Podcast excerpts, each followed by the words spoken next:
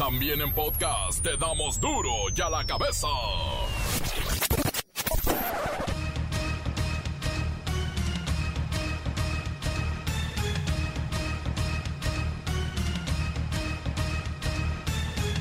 Viernes 19 de marzo del 2021 yo soy Miguel Ángel Fernández y esto es duro y a la cabeza sin censura. Hay acuerdo de vacunas COVID con Estados Unidos. Enviarán dos y medio millones de dosis, pero los gringos, los gabachos, no dan nada de a gratis. ¿Qué hay detrás de tanta generosidad?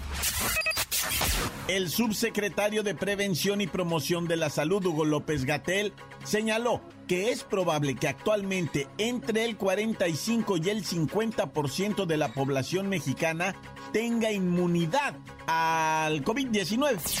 Cuando tres cuartas partes de la población, en promedio, seamos inmunes, ya va a ser improbable que se transmita el virus.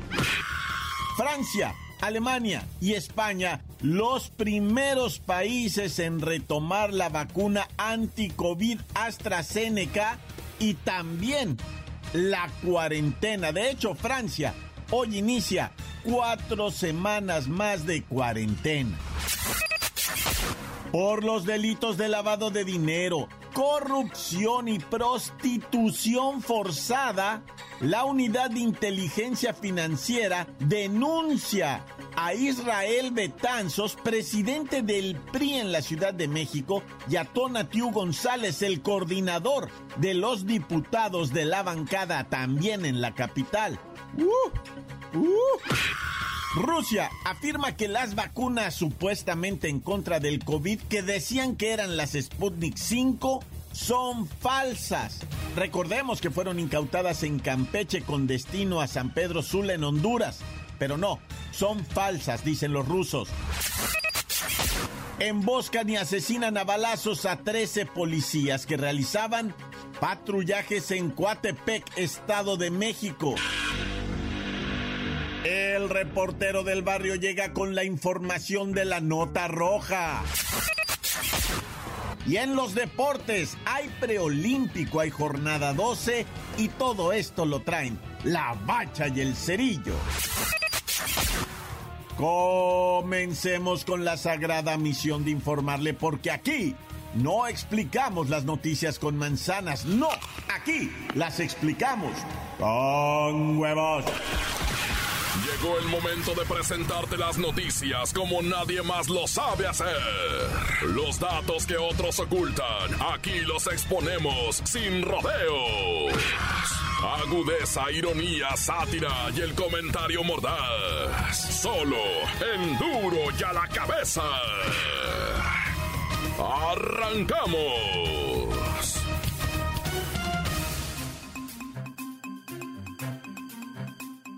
El robusto y cada vez más cachetón canciller Marcelo Ebrard, secretario de Relaciones Exteriores, llegó a un acuerdo con los United States, los Estados Unidos, para que nos manden dos y medio millones de vacunas contra el COVID-19.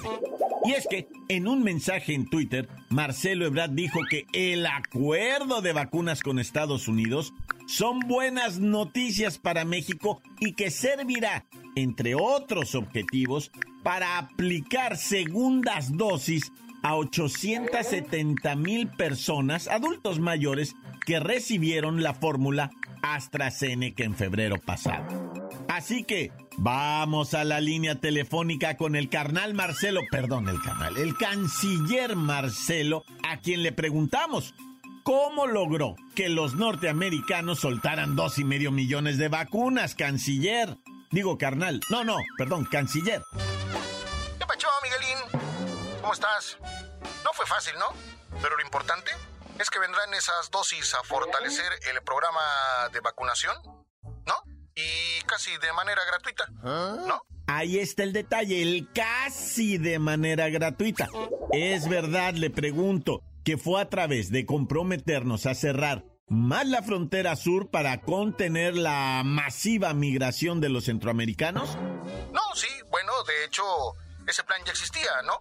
Y no solo cerramos la frontera sur, también condicionamos la frontera norte, ¿no? Que quede muy claro que a partir de hoy están cerradas nuestras fronteras a los cruces peatonales no esenciales. Canciller, pero después de un año de pandemias y cuarentenas y encierro, ¿apenas cerramos la frontera? Se nos hace muy raro que se tome esa decisión con el pretexto de COVID y la propagación de la pandemia. Eso lo hubiéramos hecho hace, hace cuando menos 10 meses, 11, como lo hicieron ellos, los norteamericanos. Yo sé que parece una condición, pero esto lo hacemos para evitar que en Semana Santa se aglomere de visitantes la franja fronteriza, ¿no? Tanto el del sur como del norte, ¿no? Carnal Marcelo, quiero decir, canciller Marcelo, le agradezco mucho que nos conteste el teléfono, aunque sea para decirnos unas pocas imprecisiones. Bueno, mentirillas blancas. Nada de mentirillas, o sea, ¿qué te pasa? ¿Qué pacho?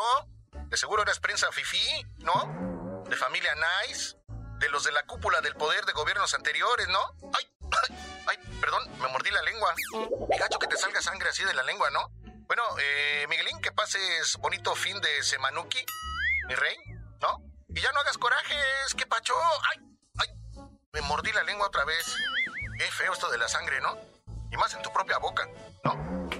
Dando y dando, vacunita volando. Nadie se cree el cuento de suspender los cruces fronterizos peatonales no esenciales. Es más que obvia la medida para contener lo que Washington llama la ola más grande de migrantes que se dirige a su territorio cruzando el nuestro, por supuesto. Y ese es el trato. Ustedes me contienen a los centroamericanos y yo les mando algunos milloncitos de vacunas que no quiero porque hacen coágulo. Bueno, eso dicen los científicos. Duro ya la cabeza.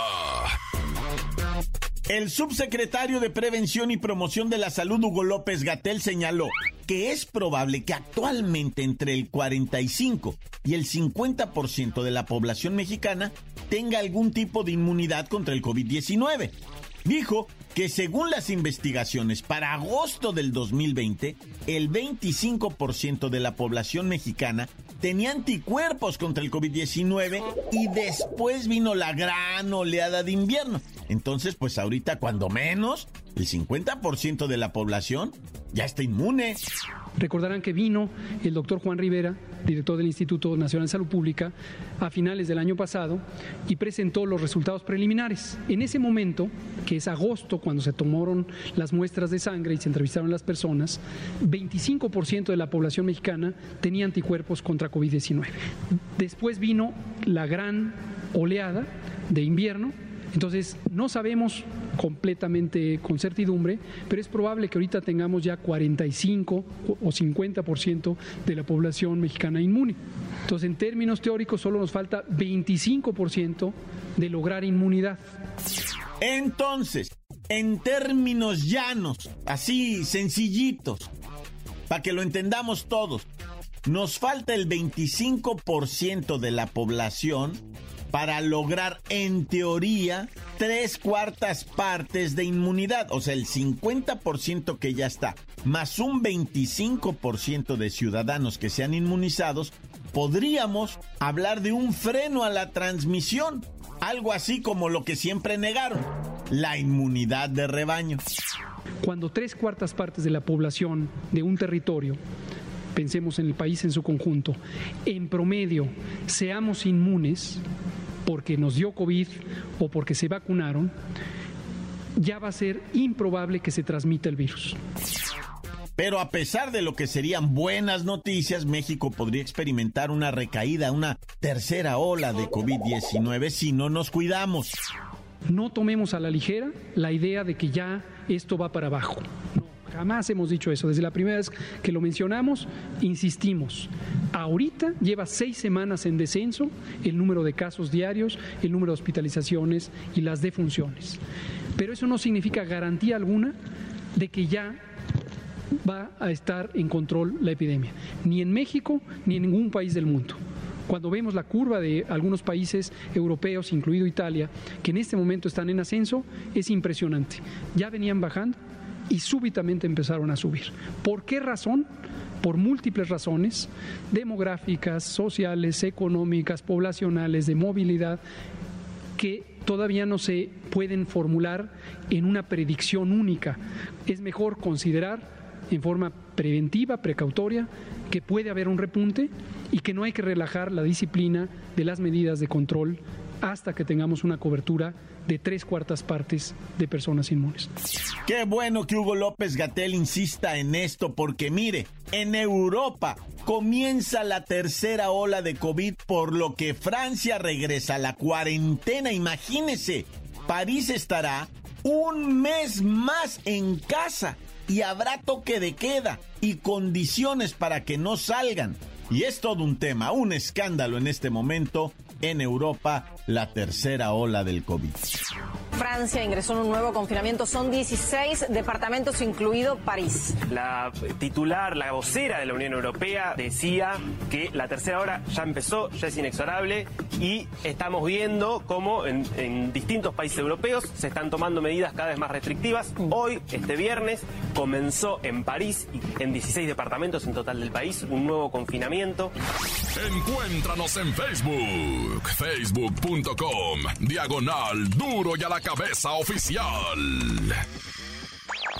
Estás escuchando el podcast de Duro y a la cabeza. Síguenos en Twitter, arroba duro y a la cabeza.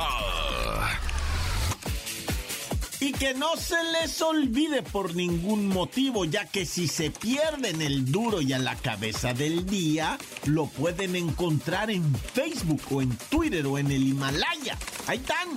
Duro y a la cabeza. Ahora es tiempo de ir con el reportero del barrio.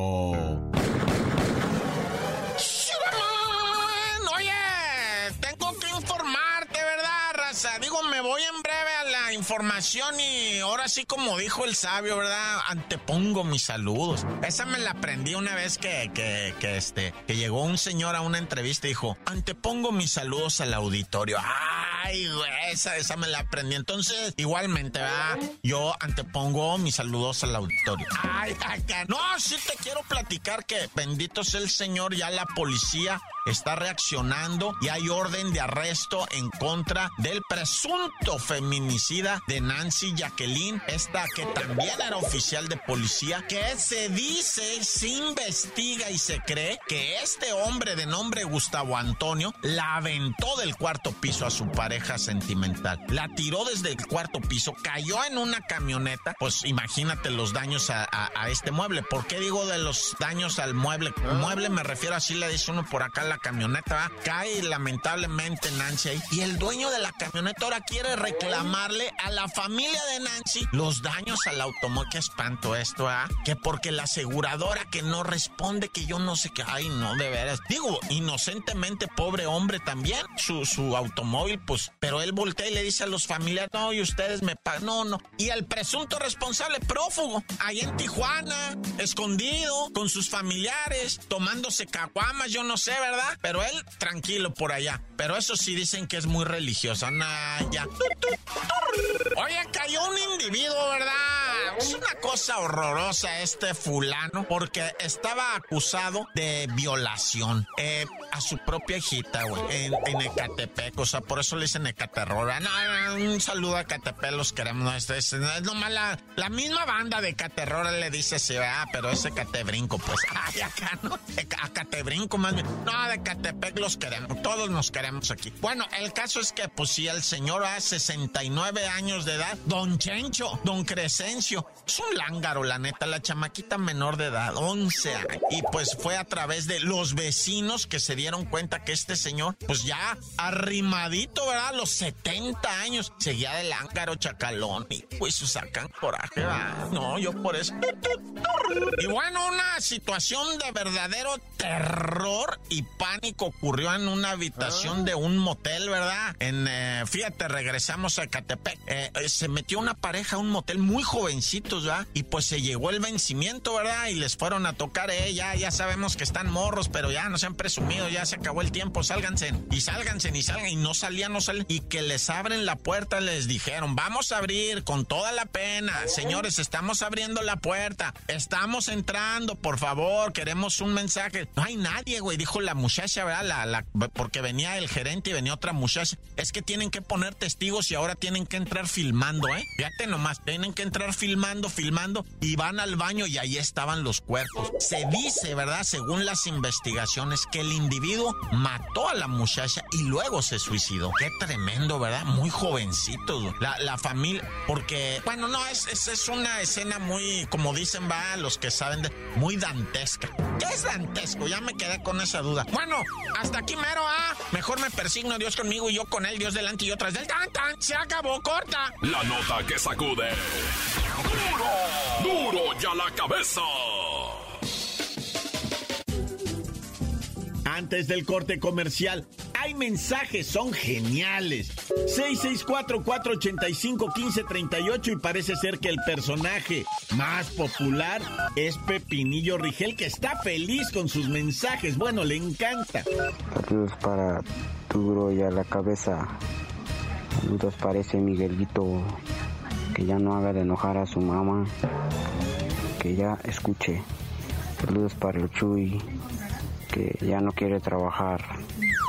Salúdame a ese Bacha y el Cerillo. Y arriba las Chivas, que van a ser campeones este año.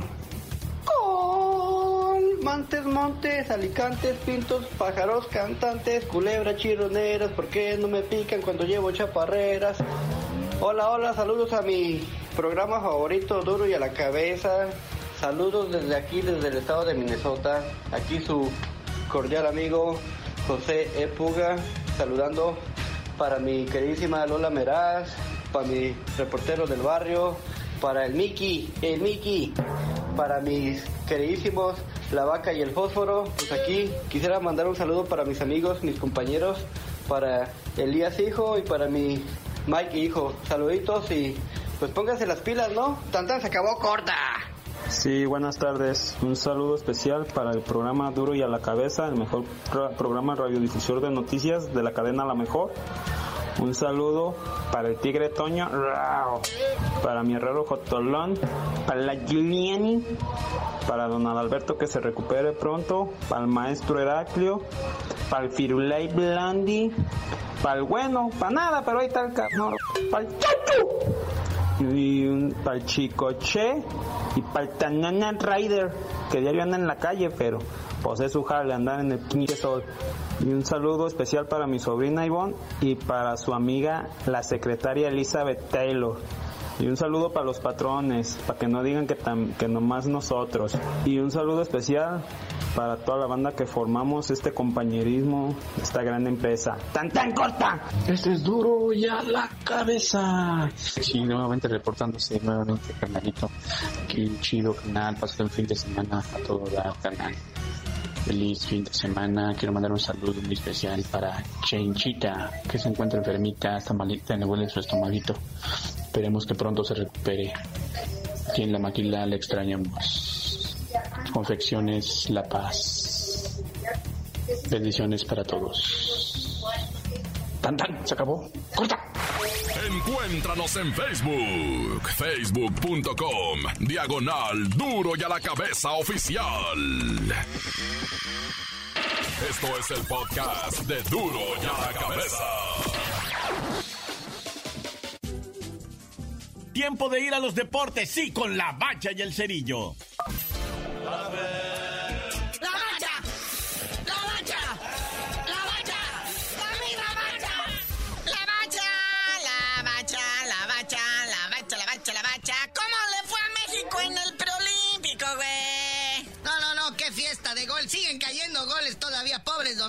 no sienten lo duro sino lo tupido. Ahí quedó el marcador 4-1. El único gol de la República Dominicana fue un penal muy dudoso marcado por el árbitro, pero como en estas instancias no hay bar, pues no hay manera de revisar. Como dice el, el inmortal Jorge Campos, fue penal porque el árbitro lo marcó.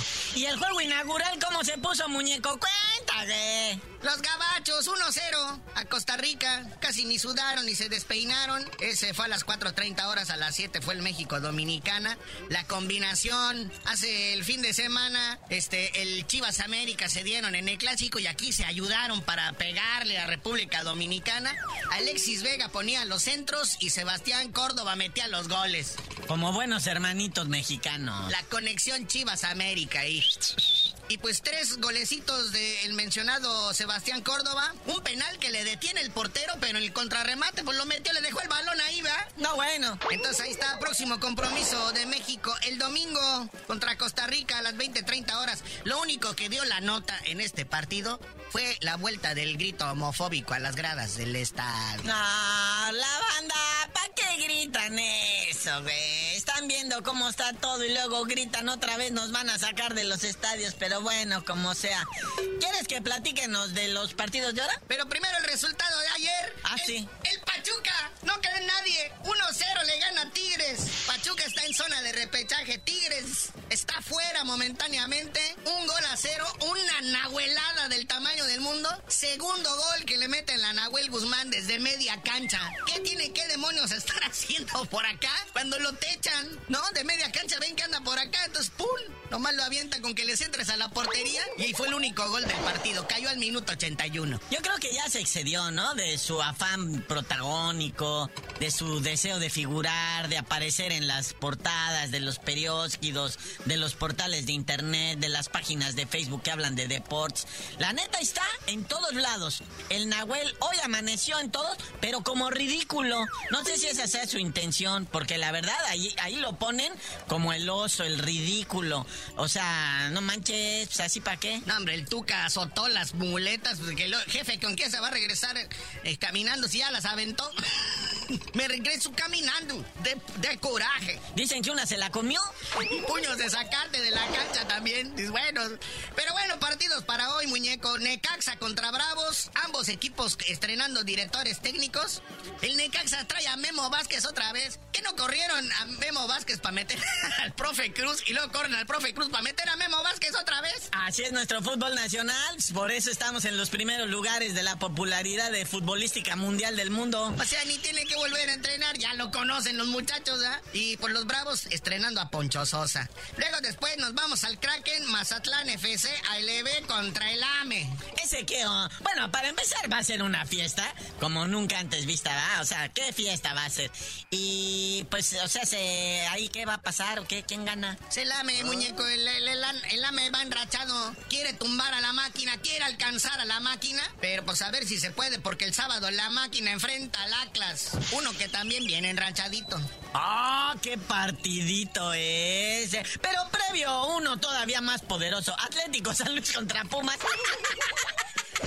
Ese es el juego de los 120 millones de dólares. A ver quién queda de sotanero, ¿ah? Luego a las 9 de la noche, Cholos contra Gallos Blancos. A ver si Cholito ya, por favor, ¿no?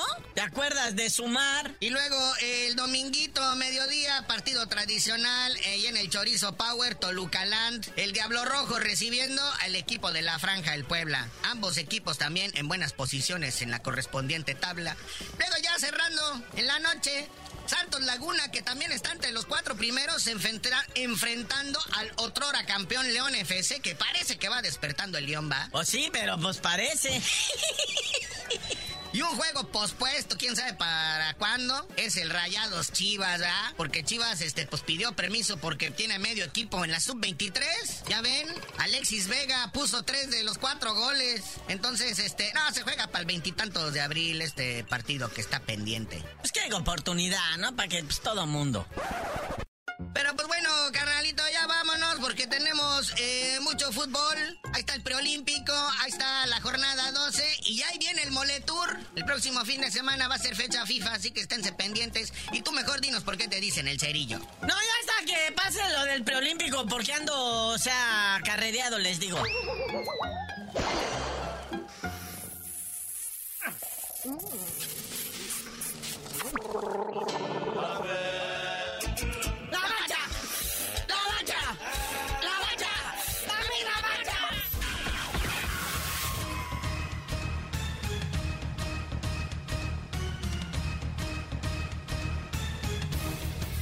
Por ahora hemos terminado. No me queda más que recordarles que en duro y a la cabeza no explicamos las noticias con manzanas, las explicamos con huevos y rap. Por hoy el tiempo se nos ha terminado. Le damos un respiro a la información, pero prometemos regresar para exponerte las noticias como son.